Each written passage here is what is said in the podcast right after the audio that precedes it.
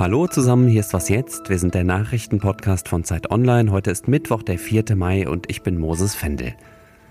Wir reden gleich darüber, warum es in Brandenburg zwar viele Seen, aber trotzdem zu wenig Wasser gibt und was Tesla damit zu tun hat. Und wir schauen, welche Rolle die Grünen gerade in Nordrhein-Westfalen spielen. Da wird in knapp zwei Wochen gewählt. Zuerst gibt es aber wie immer einen kurzen Nachrichtenüberblick.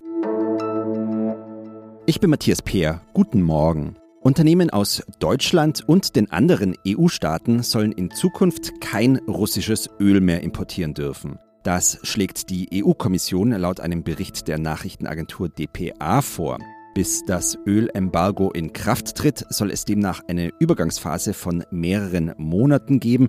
Außerdem sind Ausnahmen für Ungarn und die Slowakei geplant. Gegen russische Unternehmen soll es weitere Strafmaßnahmen geben. Damit es tatsächlich zu den Sanktionen kommt, müssen noch die Regierungen der 27 EU-Staaten zustimmen.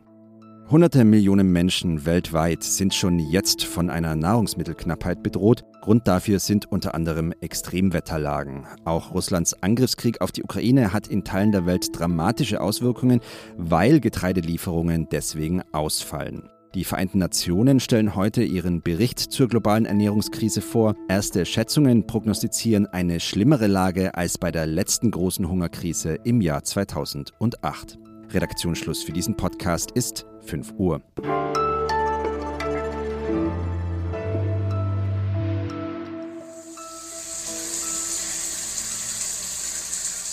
Wir alle in Deutschland, also Sie und ich auch, verbrauchen im Schnitt jeden Tag 126 Liter Wasser. Ich versuche das ein bisschen anschaulicher zu machen. Wenn ich meine Dusche jetzt knapp 10 Minuten lang laufen lassen würde, dann würden ungefähr 100 Liter Wasser da rauskommen. Schön und gut werden Sie vielleicht sagen, wir haben doch genug Wasser. Mit so einer Aussage wären Sie auch gar nicht alleine, sondern hätten einen ziemlich berühmten Mitstreiter, nämlich Tesla-Chef Elon Musk. Der hat letzten Sommer das hier gesagt. This region has so much water. Look around you. Does this seem like a desert to you? It rains a lot. So einfach ist es aber leider nicht, denn es gibt hier bei uns in Deutschland Gegenden, wo das Wasser immer knapper wird zum Beispiel in Brandenburg, und zwar ausgerechnet da, wo Tesla vor kurzem seine erste Fabrik in Europa eröffnet hat. Meine Kollegin Melanie Coyer hat für Zeit Online den Prozess begleitet von der Ansiedlung über den Bau der Fabrik bis hin zur Eröffnung vor etwas mehr als einem Monat. Hi Melanie. Hi. Bevor wir über Tesla sprechen, wie dramatisch ist der Wassermangel in Brandenburg und speziell in der Gegend östlich von Berlin, wo das Werk steht? Der Wassermangel ist in einigen Regionen in den letzten heißen Sommern tatsächlich schon so stark geworden, dass mehr Wasser gefördert wurde, als das genehmigt ist von den Landesbehörden. Und äh, das heißt, die, die einzelnen Wasserverbände mussten teilweise schon Strafen bezahlen, zum Beispiel der WSE, der, also der Wasserverband Strausberg-Erkner, der auch Tesla beliefert, musste schon zweimal eine Strafe bezahlen an, an die Behörden, weil sie eben zu viel Wasser gefördert haben. Und die Leute in der Region werden immer wieder angehalten, dass sie doch bitte gerade im Sommer an heißen Tagen Wasser sparen.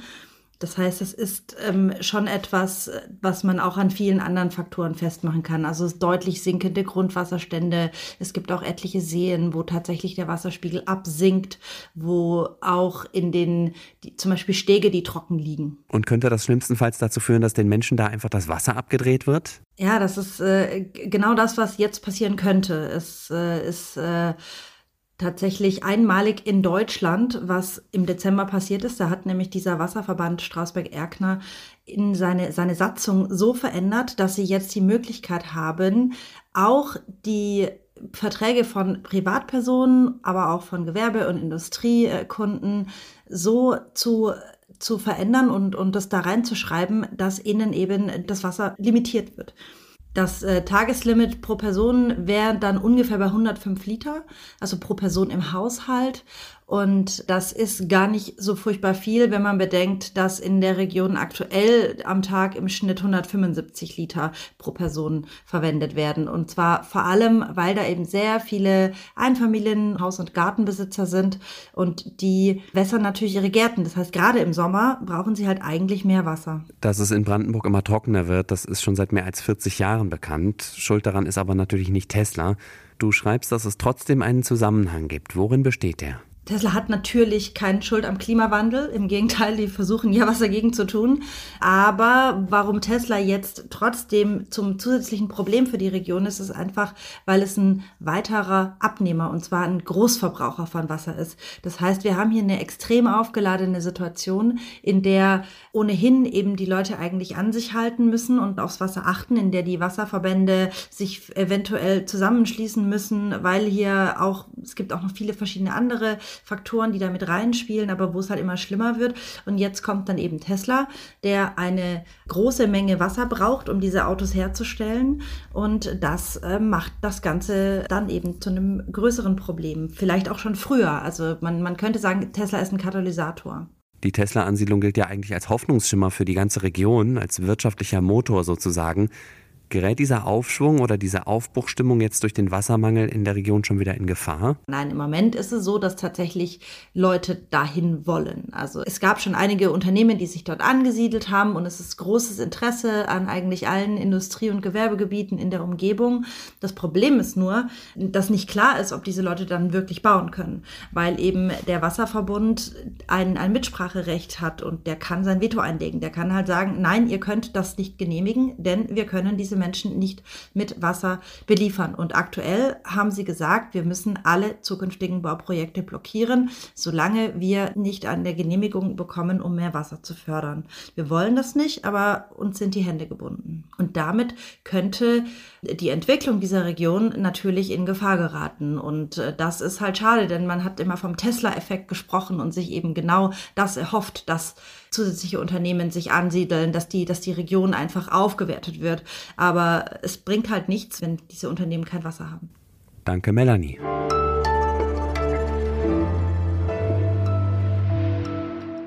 Und sonst so? An dieser Stelle geht es im Podcast ja normalerweise ein bisschen leichter zu. Heute nicht. Denn das, was ich Ihnen jetzt empfehle, ist wirklich schwere Kost. Ich tue es trotzdem, weil ich erstens das Thema so wichtig finde und zweitens, weil ich die Art und Weise, wie es gemacht ist, einfach richtig gut finde.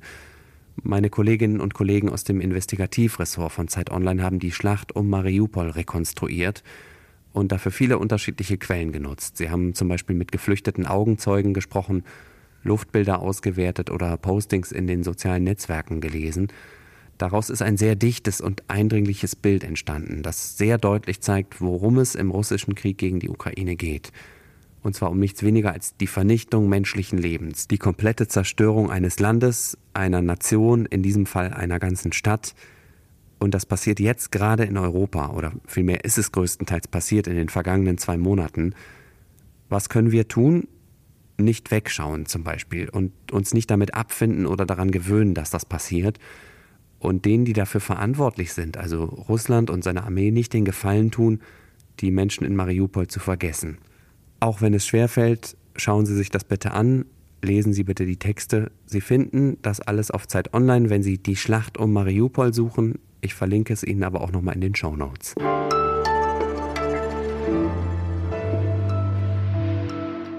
Anderthalb Wochen sind es noch, dann wird in Nordrhein-Westfalen ein neuer Landtag gewählt. Die Wahl ist unter anderem deswegen wichtig, weil NRW das Bundesland ist, in dem mit Abstand die meisten Menschen in Deutschland leben. In den Umfragen sieht es so aus, als ob Union und SPD sich ein relativ enges Rennen um Platz 1 liefern. Beide Parteien liegen irgendwo um die 30 Prozent. Viel interessanter ist in diesem Wahlkampf aber die Rolle der Grünen. Und da werde ich jetzt ein bisschen ausführlicher drüber reden mit meinem Kollegen Christian Part. Er berichtet für Zeit Online viel aus und über Nordrhein-Westfalen. Hi Christian. Hallo Moses. Warum spielen die Grünen bei der Wahl so eine entscheidende Rolle? Ja, die Grünen gelten als Königsmacher bei dieser Wahl am 15. Mai, liegen derzeit bei etwa 16 Prozent. Das ist quasi eine Verdreifachung des Ergebnisses von 2017. Da waren es 6,4 Prozent gewesen. Das heißt, und das sagen die Grünen ganz selbstbewusst, eine Landesregierung wird es nur mit uns geben. Und woran liegt es, dass die NRW-Grünen in den Umfragen so gut dastehen? Ja, zu einem, glaube ich, haben sie eine sehr hohe Glaubwürdigkeit beim Thema Umweltschutz und Ausbau erneuerbarer Energien, ähm, all diese Themen. Die spielen natürlich hier in Nordrhein-Westfalen eine große Rolle äh, als größter CO2-Emittent.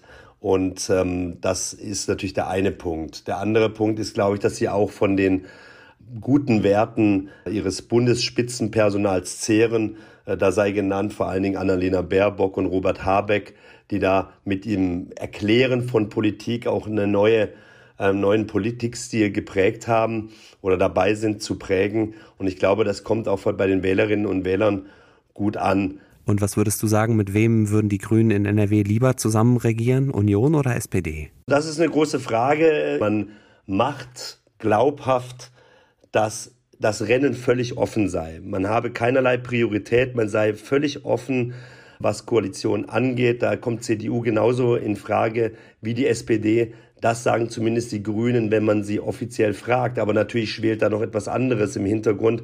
Der SPD-Spitzenkandidat Thomas Kutschaty hat es schon angesprochen. Selbst wenn die CDU hauchdünn gewinnen sollte, würde er versuchen, bei einer Wahlniederlage Mehrheiten zu schaffen, um äh, für eine Koalition unter SPD-Regierung zu werben. Und natürlich gibt es dann einen gewissen Druck aus Berlin, nämlich es geht natürlich auch um sechs Sitze im Bundesrat.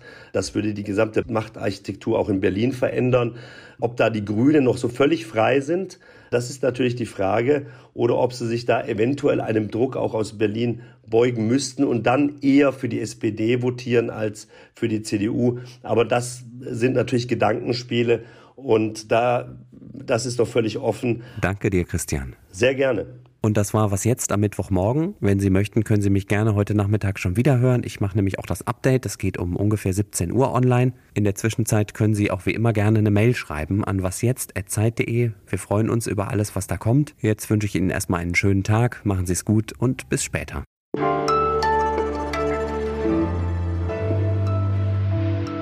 Christian, hat dir schon mal jemand gesagt, dass du klingst wie Bela Reti, der Fußballkommentator aus dem ZDF? Nee, das hat mir noch keiner gesagt. Allerdings ist meine Stimme im Moment auch ein bisschen heiser, was mit meinem privaten Hobby des Fußballtrainers zu tun haben mag.